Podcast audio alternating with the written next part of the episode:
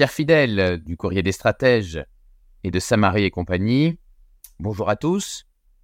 Nouvelle vidéo pour vous présenter le dossier 16 qui sera le troisième et temporairement le dernier dossier, comme annoncé, de cette saga de trois dossiers dédiés à l'immobilier.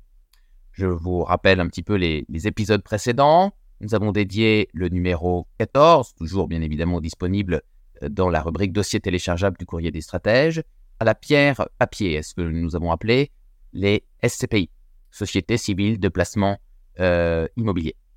Nous avons dédié le précédent dossier, dossier 15, euh, accompagné de la mise à jour euh, du baromètre mensuel, à la pierre, non plus la pierre papier, mais la vraie pierre, si j'ose dire, et les perspectives pour 2023, avec également une mention spéciale pour tous les biens immobiliers alternatifs.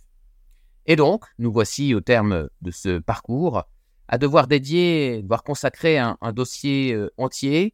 à l'immobilier locatif sous l'angle fiscal, c'est-à-dire à, l'ensemble des lois de défiscalisation euh, immobilière. Vous savez, la France, qui est euh,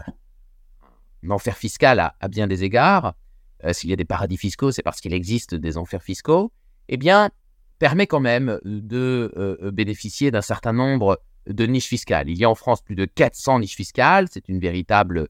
euh, forêt amazonienne. Et à l'intérieur de ces 400 euh, niches fiscales, eh bien, on en trouve, euh, alors j'ai dit s'il y en avait une vingtaine, maintenant on trouve 12, 15 niches fiscales dédiées à l'immobilier et essentiellement l'immobilier locatif. Je parle bien sûr du Pinel, du Pinel Plus, de la loi Malraux, de la loi Monument historique, de la loi COS, du LMNP, location euh, loueur meublé pardon, euh, non professionnel, etc. Donc, ce dossier est vraiment là pour euh, vous aider à y voir clair dans ce maquis de la défiscalisation, c'est-à-dire de l'optimisation fiscale à travers des dispositifs immobiliers. Certains de ces dispositifs immobiliers, sur le plan non fiscal, ont été présentés dans le dossier précédent, mais là, on va vraiment euh, se consacrer dans ce dossier un petit peu aride, un petit peu technique, avec des tableaux comparatifs, des simulations, des explications exhaustives, eh on va essayer de regarder, euh, de, faire un bilan euh, des dispositifs fiscaux encore en vigueur pour 2023, parce que petit à petit, ils disparaissent, comme la loi Sonsi-Bouvard qui a pris fin au 31 décembre 2022.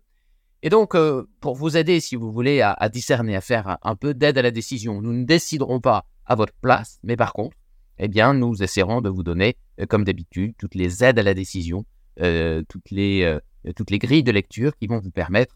si vous voulez, de faire votre choix. Je pense que on a par exemple dit beaucoup de mal du, Pinel et du Pinel Plus, qui effectivement présente beaucoup de beaucoup choses trappes. Hein. On peut faire beaucoup de faux pas avec ce type de dispositif, mais moyennant, comme d'habitude, un certain nombre de précautions, moyennant, si vous voulez, la formation en accéléré que ce dossier euh, va rendre possible, eh bien, il y a encore euh, quelques derniers euh, bons coups à jouer avec ce dispositif ou évidemment avec l'un des 12, 13, 14 autres que nous avons regardés pour à retrouver dimanche prochain, le 19 février, dans la rubrique dossier téléchargeable du courrier des stratèges, des stratèges pardon, et puis évidemment dossier 17 euh, je n'en parle pas pour l'instant, mais on va euh, à nouveau euh, changer d'univers. On va en tout cas quitter les rivages de l'immobilier, puis on va revenir pour approfondir, comme j'avais fait sur l'or, vous savez, en, deux dossiers, on va revenir sur l'un des actifs qui a fait l'objet déjà d'un dossier en 2022. Merci de votre fidélité, bonne sécession et à très bientôt.